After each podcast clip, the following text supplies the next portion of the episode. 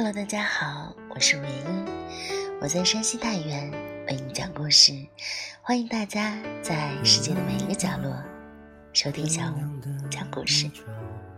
今天呢，我们继续来为大家分享：如果重新来过，你会不会爱我的第三章。原叶说：“不是。”我问。那为什么你这样的人跟我这样的人谈恋爱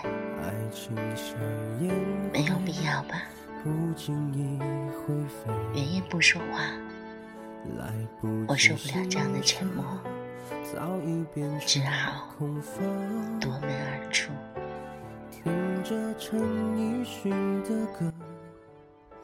那天的事过去之后。我们谁都没有再提起，包括那个问题。那之后的日子，我还是一如既往的写小说，而原野更加苍白。我好怕有一天，他会变成透明人。按理说，这是个好日子。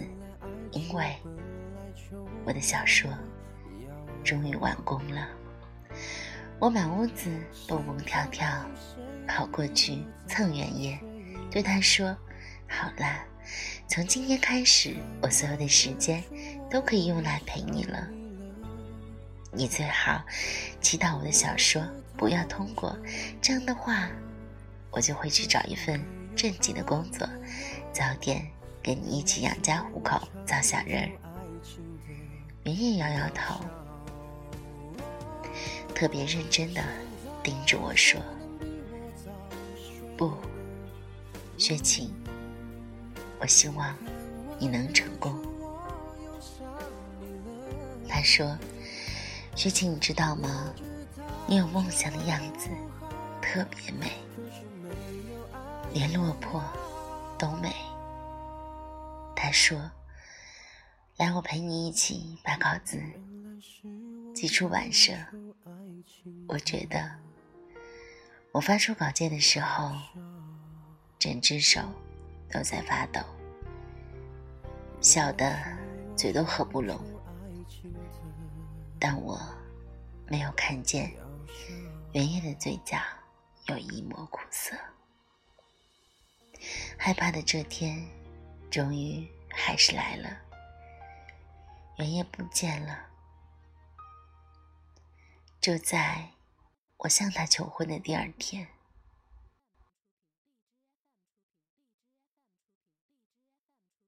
发出稿件的那天，我从兜里掏出了很久之前就折好的指环。我对他说：“原叶。”我们结婚吧，我说，原叶，你娶我好不好？我会洗衣，也可以学做饭。不管这次的小说成不成功，我都会跟你一起赚钱养家。我说，原叶。我想有个家了。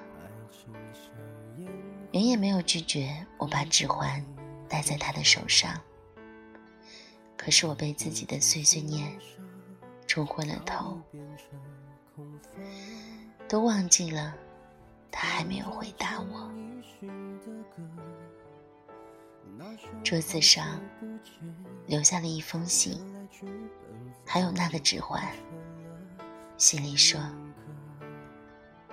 雪晴，有些事我很早就想跟你说，可是我觉得就算我说了，你也不会信。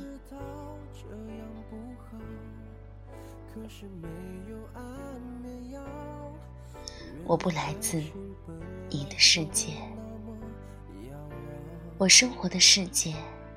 是你笔下的世界。换句话说，雪清，我是你的作品，是你小说里的主人公，所以你所有的事儿，我都知道的很清楚。我的出现，本来是想让你更好的完成作品里的我，赋予我更多的生机和更丰富的生命。我很自私吧，但是绝情，爱是真的。遇见你之后，我开始从那部小说里独立出另一个我，一个爱你的我。这个我，跟故事里与女主角发生故事的我完全不一样。那次你问我跟你在一起是不是因为同情？当然不是啊。我很想解释给你听，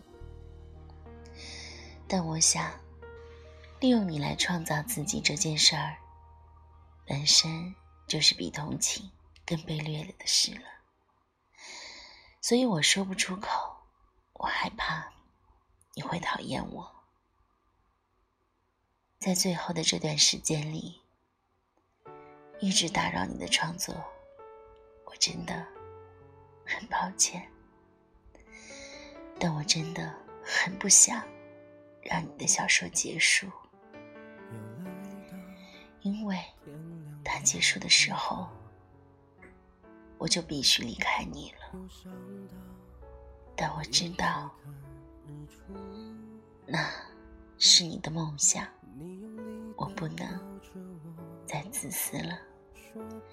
信里原叶说：“雪晴，我爱你。”他说：“我也想跟你有个家。”他说：“我很抱歉，不能跟你生活在同一个次元里。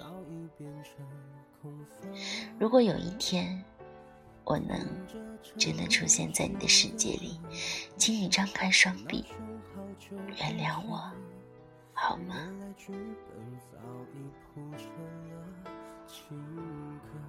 我翻出遇见原叶的那天，一大早自己就写下的人物，原野在夜晚天台上，他的双臂向后撑起身体。望向星空的眼睛很亮。没有看到自己写下的女主角苏然。原来这场故事的主人公从头到尾就不是我。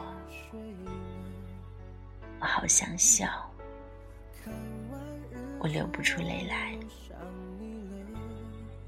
出版社的主编约我说稿子通过了。可以出版，我低头朝他鞠了一躬，说：“我不出版了。”我走出办公室的时候，还听见主编在背后骂我神经病。我想告诉原叶，我不会放弃写作的，但我想找份工作了。沿着步行街。走过的时候，突然听见旁边咖啡店放出的音乐声，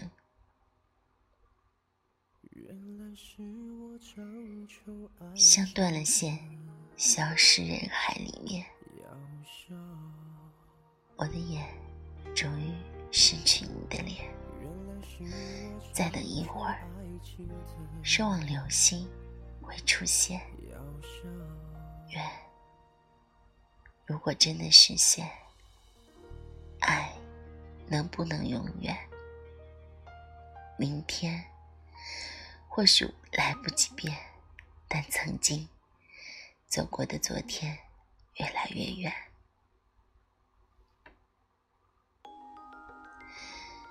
北极星的眼泪，说不出的想念。原来我们活在两个世界。忍了那么久的眼泪，突然猝不及防的落下来，心脏真的好痛啊，痛到只能蹲下身来。你没事儿吧？我的头顶响起一个熟悉的声音，抬起头，我就愣在那里了。阳光很好，可是眼前的人眼睛却像装满了一整个星空。风扬起他的头发，一切都美好的不像话。这张脸庞。午夜梦回时，不知道见过多少次，他也有些发愣。过了好一会儿，才开口：“你好，我们是不是在哪里见过？”我点点头，又摇摇头，泪流得一塌糊涂。我说：“你好，我叫薛晴。”他笑了。他说：“我叫原野，原来的原，田野的野。”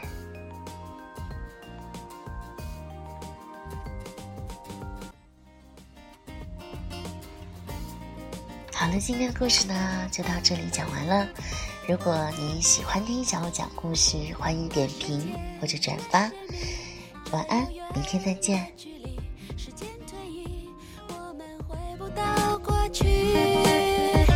你爱我，我也爱你，这么不切实际。幸福是一种奢侈的东西。我总是猜猜猜猜，我猜不透，你总是笑笑笑笑笑我疯。这世界从来没